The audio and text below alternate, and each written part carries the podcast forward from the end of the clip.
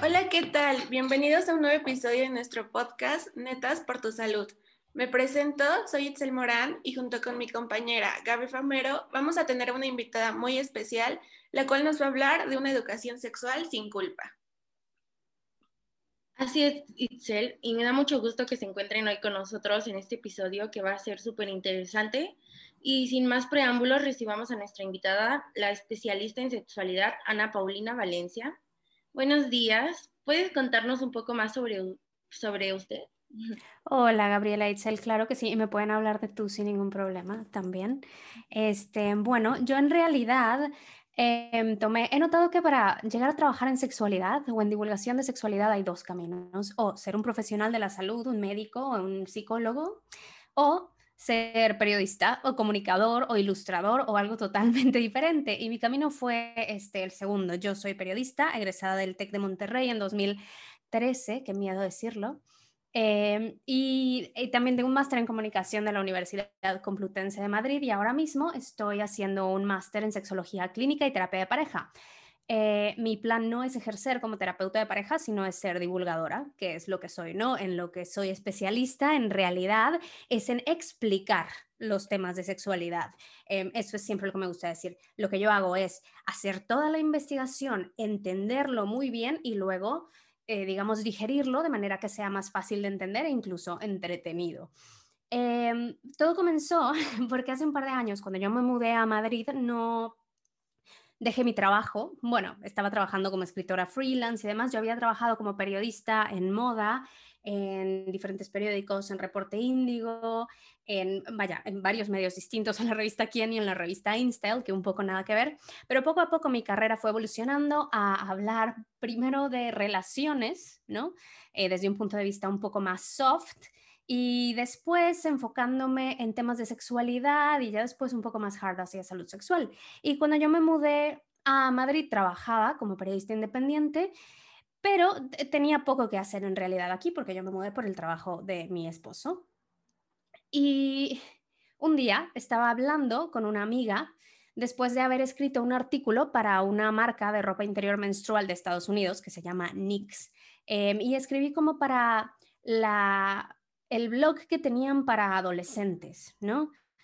Y era un, era un tema muy, era un tema muy, digamos, suave en general, era ¿por qué es importante hablar con tu pareja sobre tu menstruación? ¿No? Dirigida a adolescentes de entre 12, 13, 14, 15 años, eh, que es un momento en el que esto te puede dar mucha pena, ¿no? Hablar con tu pareja sobre tu menstruación, sobre todo porque se asume que en muchos casos son parejas que no menstruan. Y después de escribir esto, estaba hablando con una amiga y eh, nos pusimos a, vaya, terminamos hablando mucho, mucho tiempo sobre lo mala educación sexual que habíamos tenido, a pesar de ser un par de personas muy privilegiadas. Ambas estudiamos en colegios privados toda nuestra vida, ambas nos graduamos del TEC de Monterrey, que es una universidad excelente. Yo había dado clase en una prepa TEC, em, no diré cuál, y había sido testigo de una de estas terribles conferencias de educación sexual que dan aún hace unos años. Yo di clase entre 2014 y 2016 y vaya, esto fue muchos años después de que yo había tenido estas conferencias para mí, con educación sexual terrible para mí, y era exactamente el mismo contenido basado en miedo, en si tienes relaciones sexuales te va a dar una, una ITS y te vas a embarazar y te vas a morir, Em, era exactamente lo mismo. Y para mí esto fue muy alarmante. Entonces yo después de esas conferencias siempre cancelaba el tema de la clase que tenía que dar, que no eran clases que tuvieran nada que ver eh, con este tema, eran clases de marketing y de business. Y hablaba con mis alumnos sobre el tema y ahí me di cuenta de que es que sabían muy poco. No sabían cómo se usaban las píldoras anticonceptivas, a pesar de que muchos ya tenían una vida sexual activa, menos de los que sus papás pensaban. ¿eh? También me di cuenta de que las generaciones de ahora son mucho más, digamos, entre comillas, puras de lo que sus padres piensan, eh, pero me di cuenta de que había muchos huecos y muchas cosas que no sabían y esos huecos se siguen perpetuando aún en los círculos, digamos, más privilegiados. Entonces, ¿qué podemos esperar de los lugares en los que no? Y es cierto que Internet estaba lleno de muchísima información, pero por un lado es difícil discernir cuál es confiable y por otro casi todo está en inglés y no todas las personas hablan inglés. Entonces decidí comenzar en ese momento una página de Instagram eh, llamada Sabiondas para hacer educación sexual para adolescentes, en general mujeres. Eh, según yo era para adolescentes, después un poco descubrí que esto lo necesitaban personas mayores de lo que yo esperaba. Eh, y que el año pasado, hace casi justo un año, cuando comenzó todo el tema pandemia, eh, transformé en un canal de YouTube y además tengo otra cuenta más grande en la que me dedico a promover cuentas pequeñas, que es por la que ustedes me contactaron, de hecho, que se llama Sexualidad Positiva. Y la idea de ambas cuentas, en realidad, solo que en una creo contenido original y en la otra no, es que la gente hable mucho de sexualidad, básicamente, porque hablar mucho de sexualidad y hablar mucho de sexualidad sin pena es la única manera en la que vamos a poder aprender sobre sexualidad y por lo tanto tomar control sobre nuestra sexualidad porque tomamos decisiones informadas. No se puede tener salud en ningún aspecto si no podemos tomar decisiones con toda la información disponible. Y sobre sexualidad es un tema en el que la información existe más o menos, pero mucha gente no la sabe, incluso profesionales de la salud en ocasiones no están actualizados o contribuyen a perpetuar mitos. Y entonces, vaya que mi idea fue, yo voy a darles toda la información. Después cada quien puede tomar la decisión que quiera con esa información. Puede tener o no tener relaciones sexuales, puede usar o no usar uno u otro método anticonceptivo, puede, puede hacer lo que quiera, pero yo quiero que decida hacer lo que quiera conscientemente porque sabe todo lo que tiene que saber para llegar a esa decisión. No que solamente porque la vida lo llevó a hacer eso o porque alguien le dijo toma la píldora o ponte el DIU o no tengas relaciones o hay ten relaciones, lo haga, sino que haya tomado una decisión porque dijo, oye, yo sé esto, esto y esto y esto y con toda esta información creo que esto es lo mejor para mí. Y ya, ahora estoy aquí estudiando el máster en sexología porque no sé, sentí que nunca voy a aprender suficiente yo sobre el tema. Yo también aprendo sobre esto todos los días. De nuevo, yo tuve una pésima educación sexual. Es muy interesante lo que nos comentas sobre la falta de educación sexual en todos los sectores y en todas las edades, por lo que nos gustaría preguntarte, ¿cuál es la importancia de la salud sexual en los adolescentes? Mira, eh, eh, la importancia de la salud sexual es la misma en todas las edades, pero en general los adolescentes, es cierto, suelen estar en más situaciones de riesgo por dos cosas, porque tienen menos experiencia, es lógico que con más experiencia un poco vas agarrando algo de conocimientos, aunque sea empíricamente, y tienen menos acceso a fuentes de información confiables o digamos menos información para saber cuáles fuentes de información son confiables. Y esto es comparándolo con los adultos que también tienen poca información, información de baja calidad, ¿no? Bueno, los adolescentes tienen de mala, pues un poquito peor. Y en general, cuando eres adolescente, estás comenzando a aprender sobre el tema sexualidad en lo relacionado al erotismo. ¿eh? Eh, después seguramente hablaremos sobre cómo la sexualidad es mucho más, ¿no? Que lo erótico. Pero entonces es un tema que les causa mucha curiosidad, que recién comienzan a descubrir y del que a veces se les prohíbe hablar o sobre el que se les prohíbe preguntar y se les obliga a buscar información por ellos mismos en fuentes que no necesariamente son las ideales, sobre todo para un tema alrededor del cual hay tantos, tantos mitos, algunos de los cuales pueden ser más o menos inocuos, o sea, que quizá tienen una influencia mínima en cómo llevamos a cabo nuestra vida, pero otros que pueden ser muy serios, como los que tienen eh, que ver con anticoncepción, con embarazos, cuándo te puedes embarazar, cuándo no, con infecciones de transmisión sexual. El recibir mala información en esos aspectos es lo que pone más en riesgo la salud sexual de los adolescentes, que no quiere decir que todo el resto del mundo no reciba la información mala, sino que por esta curiosidad y por este tema de prohibición se facilita que el acceso a esta información confiable sea más difícil. Ah, por ejemplo, ahorita que mencionaste que, o sea, para no todos los adolescentes es importante la, eh, bueno, para no todos los adolescentes es, el único sector importante para saber sobre sexualidad. Eh, ¿A qué hay una edad y una forma para hablar de, de, la sexualidad para todos los sectores de edad? Eh, sí, hay que recordar siempre que sexualidad no es solo sexo y no es solo erotismo, sino son todas las cosas que pueden llevarnos a cuidar de nuestra salud sexual, o sea, hay temas como autonomía corporal, respeto a los derechos sexuales y reproductivos de las otras personas. Y hablar de sexualidad en este sentido amplio.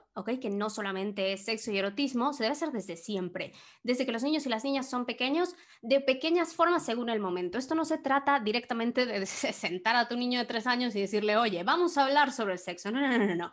Pero hay muchas formas en que puedes contribuir desde que tu niño o tu niña pequeñito eh, es pequeñito a que cuando crezca vaya desarrollando una relación sana con su sexualidad y que eh, su default, digamos, de ideas sobre temas relacionados con la sexualidad, con la autonomía corporal, em, sean sanos y lo pongan en situaciones más seguras.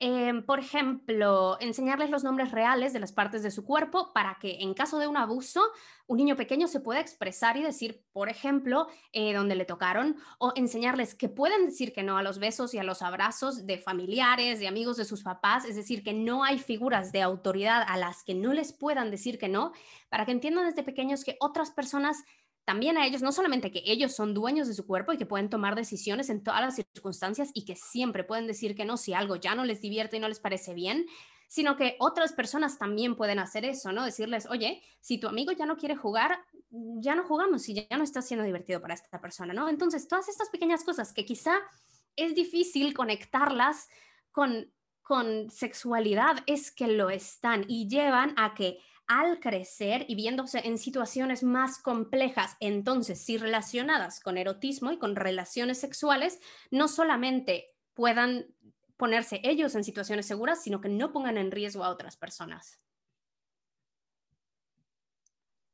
Ir conociendo sobre estos temas me parece muy interesante y justamente al hacer una encuesta, gran parte de la población mencionó que no usaban métodos anticonceptivos porque son caros en tu opinión, ¿crees que es así y dónde podemos conseguirlos? A ver, hay, e, e, el término caro y barato es complicado, ¿verdad? Porque obviamente a mí ahora, a los casi 32 años, quizá algo no me parece caro, pero cuando yo tenía 16, 17, probablemente me parecía alarmante, vaya, imposible de acceder, pero eh, hay muchos que se pueden conseguir de forma gratuita en el Seguro Social en México, en el IMSS, por ejemplo. Em, yo entiendo que al ser adolescentes e incluso jóvenes de veintipocos que no pueden hablar con sus padres con mucha frecuencia, pueden tener dificultad para acceder a los fondos que no son necesariamente caros. Eh, las píldoras anticonceptivas, el anillo, el parche, se pueden conseguir, quizá, por, la verdad no sé en cuánto estén ahora, pero yo creo que como mucho estarán en unos 400 pesos al mes, que de nuevo, yo entiendo que puede ser inaccesible para muchas personas, sobre todo cuando no cuentas con un adulto eh, que esté cuidando o contribuyendo a cuidar tu salud sexual. Em, o, no tienes tiempo y libertad para ir al IMSS y decir, oye, quiero ponerme un DIU, pero es importante que sepamos que debe ser prioritario. Si vamos a comenzar a tener relaciones sexuales, algún método anticonceptivo debemos usar y siempre, siempre es muy importante usar condón eh, porque es el único, o algún método de barrera, condón ya sea interno o externo, porque son lo único que protege de infecciones de transmisión sexual, independientemente de si usamos otro método de embarazo. Y en el IMSS, además de darte condones o preservativos, tanto externos como internos, que son los eh, femeninos entre comillas, también ponen gratuitamente por lo menos el DIU de cobre y el implante anticonceptivo. Eh, que el de cobre es no hormonal y el implante anticonceptivo tiene solamente progesterona. Entonces, si eres muy sensible a los estrógenos, puede ser una buena opción. Eh, y bueno, el tema aquí también es que la salud sexual de los adolescentes depende muchísimo, muchísimo, y es un tema complicado, de la apertura que sus padres tengan para hablar de ellos y para escucharles sin juzgarlos, porque claro, te da mucho miedo eh, hablar de eso con tus papás, te da mucho miedo ser honesto con ellos, te da mucho miedo que solo te prohíban. Eh, yo no creo que este sea el approach correcto de parte de los adultos, em, pero sí creo que como adolescentes es importante que aún estando en esa situación entre los dos, entre la pareja o individualmente, si se están teniendo parejas esporádicas, em, se priorice el uso de, si no un método anticonceptivo hormonal, ya sea de corto o de largo plazo, por lo menos de condones o preservativos, que estos sí que se dan gratuitamente en el IMSS, en cualquier, en cualquier vaya, espacio del IMSS, incluso en otras campañas, ¿no? Hay, hay marcas privadas que, que hacen campañas para ofrecerlos gratuitamente. Alguna vez en el TEC intentaron dar y no funcionó. Pueden borrar eso. Fue hace muchos años. Bueno, y justo en esta encuesta que hicimos nos dimos cuenta que muchas, muchas personas, muchas mujeres toman la píldora anticonceptiva Y de esto nos podrías mencionar algún efecto secundario que podría haber. Sí, bueno, hay dos tipos de píldoras, bueno, hay varios tipos de píldoras anticonceptivos, pero ahora podemos hablar de dos en general, las combinadas, que son las que tienen tanto estrógenos como progestina, y las que solamente tienen progestina o mini píldora. Em, ambos, si se usan perfectamente, son muy, muy, muy efectivos, cosa que es fantástica y maravillosa. Em, pero pueden tener efectos secundarios, sí, un poco diferentes según cuál estés tomando, también según el tipo de progestina que tengan. Em, pero eh, una cosa que es un poco chocante cuando se las digo es, sí, es cierto, eh, te pueden provocar efectos secundarios, sobre todo al principio, sobre todo en los primeros ciclos que lo estás tomando. Esto es muy importante, que sepan que si tienen efectos secundarios durante el primer mes, digamos, esperen un poco más a ver si se quitan. Si surge alguna otra cosa, como eh, los senos les duelen o están muy sensibles constantemente, tienen dolores de cabeza que no solían tener, eh, tienen sangrado cuando no deberían tenerlo durante el descanso de la píldora. Em, vaya, es que hay un montón de cosas que pueden pasar. Em, es muy importante que se crean a sí mismas, ¿no? Y, que vayan con el ginecólogo y le digan, oye, esto no me está funcionando, ¿no? Es muy importante que no nos gaslightemos solas y digamos, no, me lo estoy imaginando, ¿no? Un poco de paciencia, denle más de un mes, ¿no? Un par de ciclos, eh, pero si hay algo que realmente les incomoda y que no les gusta, mira, es que de una pasilla a otra, de una persona a otra, los efectos secundarios pueden cambiar muy radicalmente. Entonces, hay un montón de opciones, incluso si quisieran quedarse sí o sí tomando pastillas anticonceptivas y no quisieran buscar otras opciones, hay un montón de opciones y no tenemos por qué sufrir. Em, hay una cosa que es muy importante y que suele preocupar en particular a las adolescentes y es el aumento de peso.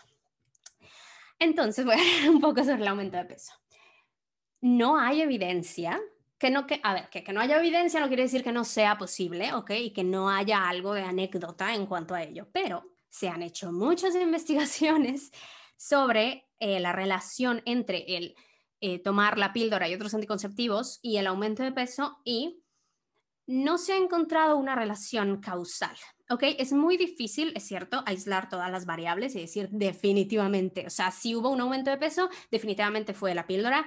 Em, pero lo que sí puede pasar es que al comenzar a tomar la píldora, eh, te comienzas a retener líquidos o te inflames un poco y entonces que sientas que estás, digamos, más grande, que tu circunferencia aumentó o que te aumente el apetito y que por lo tanto aumentes de peso. Pero no hay nada en los anticonceptivos que por sí solo, o sea, las hormonas espontáneamente no te hacen aumentar de peso.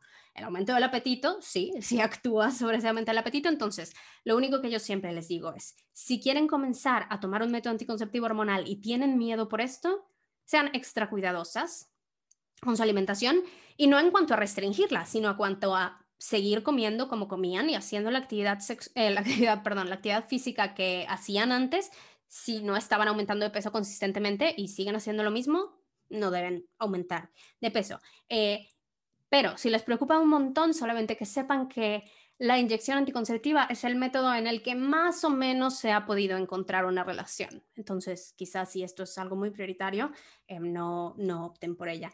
Fuera de eso, hay varias otras cosas que hay que tomar en cuenta. Eh, muchas veces nos dicen que aumentan los riesgos de ciertos tipos de cáncer y con algunas píldoras, sobre todo las combinadas, es verdad, pero también es verdad que disminuyen el riesgo de otros tipos de cáncer y que al dejar de tomar estos métodos anticonceptivos, en cuestión de meses, este riesgo ya volvió a su nivel base. Ok, entonces no es un cambio, eh, no es un cambio permanente. Hay... Em, no, me parece que eso es lo más importante que, casi no nos dicen, ¿no? También no nos asustemos cuando vemos el papel, ¿no? Que el papelito, siempre le digo que trae la paciente conceptiva o cualquier otro método, que parece que trae, o sea, un pergamino eterno con efectos secundarios y cosas que te deben dar miedo. A ver, ellos lo tienen que hacer, te tienen que poner eso por temas de protección legal, porque es una posibilidad que algunas de estas cosas te pasen. Pero puede ser también que te las tomes y no pase nada o puede ser que pasen algunas. Y si te pasa alguna que para ti no es aceptable y no vale la pena, entonces hay muchas otras opciones que puedes buscar. Muchas gracias. Esto es muy interesante. Continuando con este tema de los métodos anticonceptivos, hablando de sensaciones, ¿existe alguna diferencia entre usar y no usar condón en el acto coital?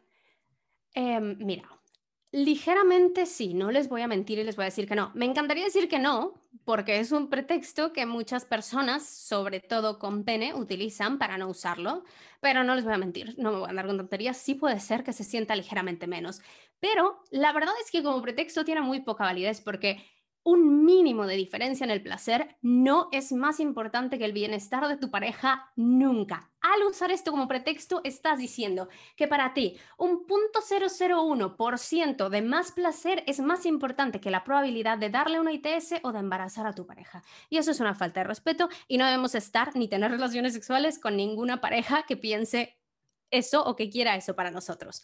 Entonces, cuando, si nos pasa esto, hay que tomarlo un poco como una medida desesperada para hacer algo que al final no tiene tanto efecto sobre la sensibilidad, porque de nuevo la diferencia es mínima.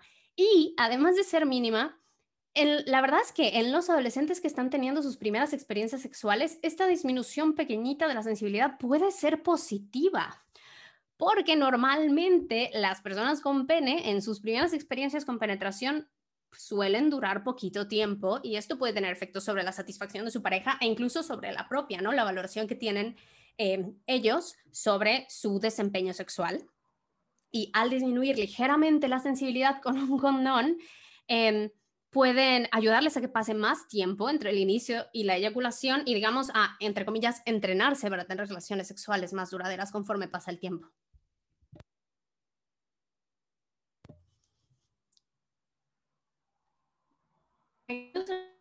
Ay, perdona, se me cortó un poquito lo que estás diciendo.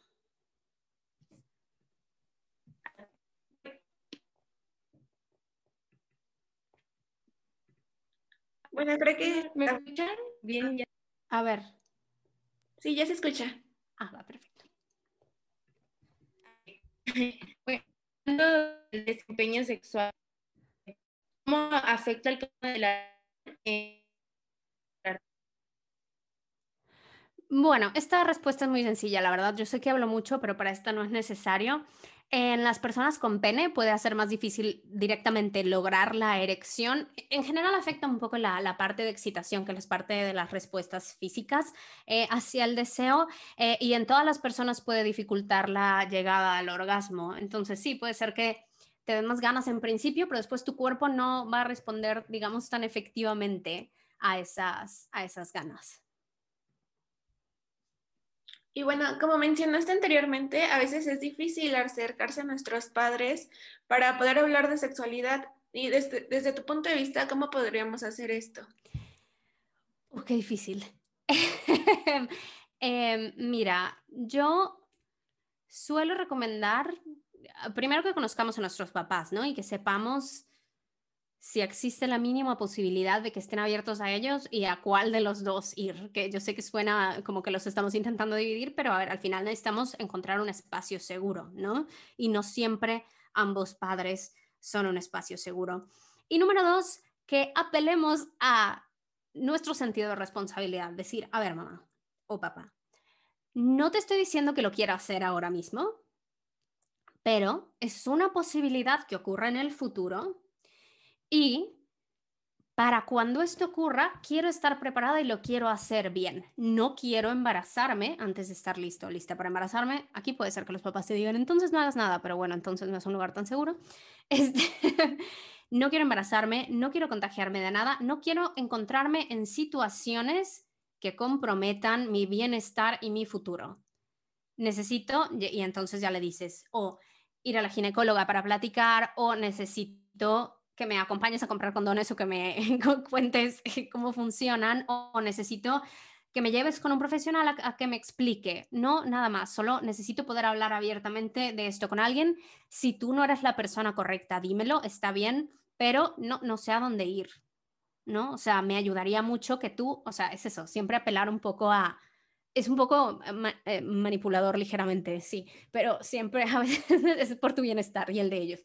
Em, es muy es importante eso, apelar al estoy intentando ser responsable y si tú no me ayudas, estás contribuyendo a que yo no sea responsable, ¿no? Y ese no es el tipo de hijo que quieres criar. Entonces va un poco por ahí. Que es difícil. A mí me suelen escribir con mucha frecuencia eh, personas porque no pueden acerca, o sea, porque quieren ir al ginecólogo, tienen algún síntoma y no tiene que estar relacionado necesariamente ni siquiera con tener una vida sexual, ¿no? Tienen, notaron un cambio en su flujo o, o, tienen miedo por alguna razón, ¿no? O sea, son personas que no están haciendo nada que a los ojos de sus, de sus padres estaría, entre comillas, mal, pero que tienen miedo incluso de, de hablarles de eso, ¿no? Porque van a pensar que están teniendo relaciones. Entonces es súper triste, es súper complicado y yo, mi esperanza en realidad es que para la siguiente generación, nosotros que tuvimos que pasar por esto, pero que ya pasamos por esto, no como nuestros padres que no tenían acceso a la información, porque, a ver, nuestros padres no tienen malas intenciones, ¿eh? esto es muy importante y siempre lo digo, yo no culpo a los, yo soy un adulto, pero ustedes entienden, no culpo a las generaciones anteriores, no culpo a las personas que son responsables de nuestro bienestar porque ellos no saben que están poniéndonos en riesgo al hacer esto. Ellos solo saben que esto quizá les funcionó a ellos o creen que es la forma de hacernos estar más seguros. Entonces, es un tema muy complicado y mi única esperanza es que nosotros, que sabemos de que we know better porque tuvimos acceso a esta información, no hagamos eso con nuestros hijos, ¿no? Eh, o, que ayudamos a nuestros hermanos menores o a nuestros primos, que seamos esa fuente de información un poco más confiable. Sí, justo. O, sea, siempre he tenido como esa duda de cómo acercarme a mis padres, ¿no? Para hablar de la sexualidad, pero ya como que pude ya... es difícil. Sí. Yo nunca pude hacerlo, ¿eh? Tengo 32 años y hasta que abrí un canal de YouTube hablando sobre esto, ay, perdón, hasta que abrí un canal de YouTube hablando sobre esto, em, se dieron cuenta. Sí, pero voy a aplicar ahora. a ver, me cuentas qué tal. Ok.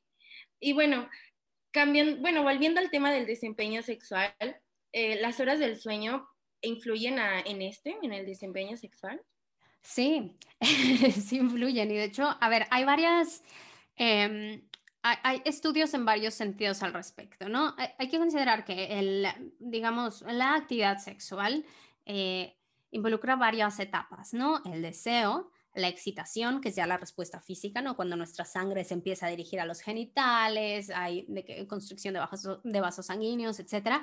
Em, después mm, el placer y el orgasmo y al final la resolución. Y el tema del sueño eh, influye en, varios de estos, en particular en los primeros dos, que es un tema porque, claro, si no tienes deseo ni excitación, difícilmente va a pasar algo. Em, existen estudios que sugieren que el deseo sexual en las mujeres, en, que en este caso en los estudios se refieren a personas con vulva, eh, es más intenso después de una noche en la que durmieron bien, no solamente muchas horas, sino que, que, tuvieron una noche de descanso, que cuando no duermen bien, y esto tiene mucho sentido, ¿no? Si solamente, o sea, tu cuerpo quiere dormir, difícilmente va a, desear eh, hacer otras actividades que encima requieren presencia y energía. Y además, en personas con pene, o en los estudios se refieren a ellas como hombres, el dormir poco está asociado a la disfunción eréctil, que suena como algo que solo les pasa a los señores mayores y que no debe eh, asustar a los adolescentes, pero es que hay muchas situaciones en las que la, disfunción eréctil puede presentarse, incluso con mucho estrés, eh, también por tomar alcohol. Es algo bastante más común de lo que imaginamos, no es Em, disfunción eréctil no quiere decir que te ocurra mm, siempre, en todas las veces, sino que sí, a veces puede em, presentarse como eso, dificultades para tener, para, ya sea para tener desde cero o para mantener una erección. Y esto es una de las eh, cosas en las que el sueño también puede influir. Qué interesante es todo esto. Yo no conocía los efectos que la falta de sueño podía causar, como esto que mencionas de la disfunción eréctil. Y bueno, para finalizar este gran espacio, ¿podrías compartirnos algunos consejos para mejorar la salud sexual en adolescentes? Em, sí, mira, voy a empezar por los primeros tres que siempre les decía a mis alumnos después de que les daba esta clase como off the record, después de sus conferencias em, deficientes, digamos, y es primero, em, no obligues a nadie a hacer nada que no quiere y no dejes que te obliguen a hacer nada que tú no quieras. Después, no juzgues a nadie por las decisiones que tome de hacer o de no hacer. Número tres, siempre, siempre, siempre usa condón de algún tipo, de cualquier tipo. No importa cuántos otros métodos anticonceptivos estés usando, ni que también los estés usando, ni que tan seguro seas. Los métodos anticonceptivos hormonales sirven solamente para prevenir embarazos, nada más. No sirven para prevenir ITS. Y hay, incluso, incluso porque aquí está el tema, a veces piensan en ITS y dicen, uy, eh, no, pero es que yo solamente he tenido relaciones con esta persona y esta persona solo está teniendo relaciones conmigo y nos hicimos pruebas, ¿no? O sea, imaginemos que todo súper bien eh, y todos estamos bien, entonces no pasa nada, pero hay cosas que se pueden transmitir por sexo que no necesariamente se adquirieron por sexo, como por ejemplo la candidiasis, ¿no? Si una mujer tiene candidiasis, que es un tema vaginal frecuente, muy, muy común, se le puede pasar también a tu pareja. Entonces digo, y cuando está en tratamiento, su pareja también tiene que hacer el tratamiento, y es algo que se quita de manera relativamente fácil en la mayor parte de los casos, pero que no tomamos en cuenta. Entonces, no se trata de juzgarte a ti ni de juzgar a tu pareja. Usar condón es, debería ser el default para todos siempre y que nos quitemos de la cabeza que tiene un significado más allá del que tiene, que es, eh, nos estamos cuidando y punto. Eh, y por otro lado, eh, dos más, rapidísimo. Vayan con una ginecóloga o ginecólogo tan pronto como puedan, que sé que es complicado por tema dinero, por tema de hablar con los papás, pero puede ayudar aún si no han comenzado a tener relaciones sexuales para planear para cuando sí. Y a partir de los 21 años, de todas maneras, tienen que ir aún si no están teniendo relaciones sexuales para temas de papá Nicolau y prevención de otras cosas. Y por último, investiguen bien cómo se usan los métodos anticonceptivos antes de comprarlos, porque muchas veces no saben cuándo se los deben comenzar a tomar, eh, si se los deben tomar todos los días o, en el descanso. Me hacen las preguntas más raras del mundo sobre el tema funcionamiento de anticonceptivos porque los comienzan a usar sin comprenderlos, sin, sin comprender cómo funcionan. Y la mayor parte de los anticonceptivos, la efectividad depende de qué también los usemos. Y si los usamos mal, no funcionan. Wow, sí, toda la información eh, dada me pareció muy importante, muy, o sea, yo siento que las preguntas que hicimos es, una duda muy común entre los jóvenes, entre, bueno, entre muchas personas, adultos, también infantes, y pues ahora que lo pudimos eh, tratar en este podcast, ya siento que podemos darle un, un eh, un alcance mayor para, para las personas que quisieran saber más sobre esto. Y bueno, te queremos dar las gracias por tu tiempo y tu información. Y no se pierda nuestro próximo episodio en el que vamos a hablar sobre el alcohol y sus efectos en nuestra salud. Y pueden encontrar a nuestra especialista en Instagram. Tiene una cuenta llamada Sexualidad Positiva y otra llamada Sabiondas. Y de igual forma la pueden encontrar en YouTube en su canal llamado Sabiondas.